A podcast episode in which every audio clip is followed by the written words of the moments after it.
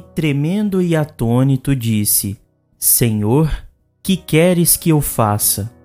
Respondeu-lhe o Senhor: Levanta-te e entra na cidade, e lá te será dito o que te convém fazer. Atos dos Apóstolos, capítulo 9, versículo 6. Olá pessoal, aqui é Tárcio Rodrigues e o café com o Espiritismo de hoje é sobre o livro Caminho, Verdade e Vida, capítulo 39, intitulado Entra e Coopera. Psicografia de Francisco Cândido Xavier, onde Emmanuel comenta o versículo lido anteriormente dizendo: Esta particularidade dos Atos dos Apóstolos reveste-se de grande beleza para os que desejam compreensão do serviço com o Cristo. Se o Mestre aparecera ao rabino apaixonado de Jerusalém no esplendor da luz divina e imortal, se lhe dirigira palavras diretas e inovidáveis ao coração, por que não terminou o esclarecimento recomendando-lhe, ao invés disso, entrar em Damasco, a fim de ouvir o que lhe convia fazer? É que a lei da cooperação entre homens é o grande e generoso princípio através do qual Jesus segue de perto a humanidade inteira pelos canais da inspiração. O Mestre ensina os discípulos e consola-os através deles próprios. Quanto mais o aprendiz lhe alcança a esfera de influenciação, mais habilitado estará para constituir-se em seu instrumento fiel e justo.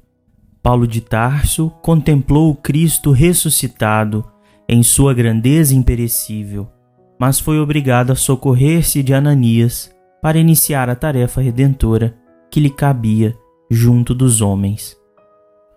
Emmanuel nos lembra da lição de cooperar para aprender, servir para avançar, contextualizando a lição pela fala de Jesus a Paulo, quando este busca no Cristo a melhor rota para bem servir e é instruído a entrar na cidade para, entre companheiros, encontrar o próprio caminho.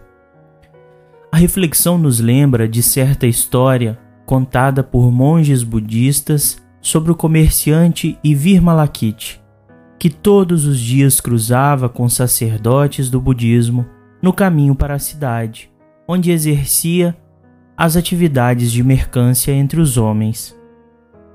Certo dia, um dos monges pergunta ao comerciante: Onde está indo Ivir Malakit?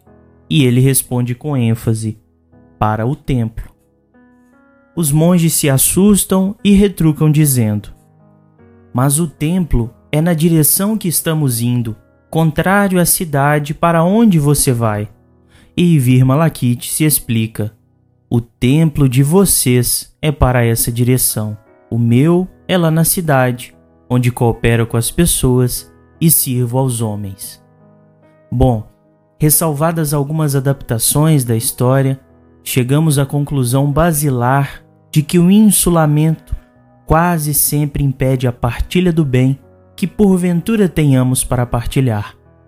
Claro que existem situações em que o recolhimento e a introspecção são de extrema necessidade, mas só aplicaremos as nossas habilidades próprias, colocando à prova todas as lições recolhidas na jornada, no trato íntimo com os semelhantes onde eles nos demandam maiores esforços na conquista da harmonia e paz nas relações.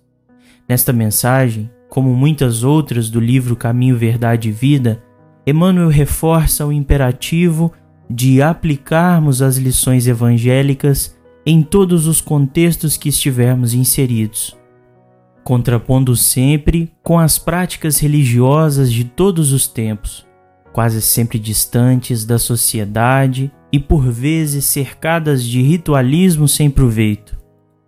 Por isso, a lição de Jesus para Paulo, como muitas outras onde percebemos o amparo divino através do semelhante, são imperativos para buscarmos cada vez mais a cooperação com as pessoas que gravitam conosco, jornadeando rumo ao progresso.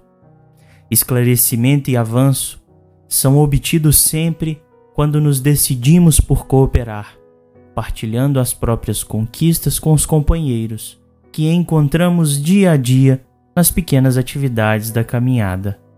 Como conclui Emmanuel, essa lição deveria ser bem aproveitada pelos companheiros que esperam ansiosamente a morte do corpo, suplicando transferência para os mundos superiores, tão somente por haverem ouvido maravilhosas descrições dos mensageiros divinos.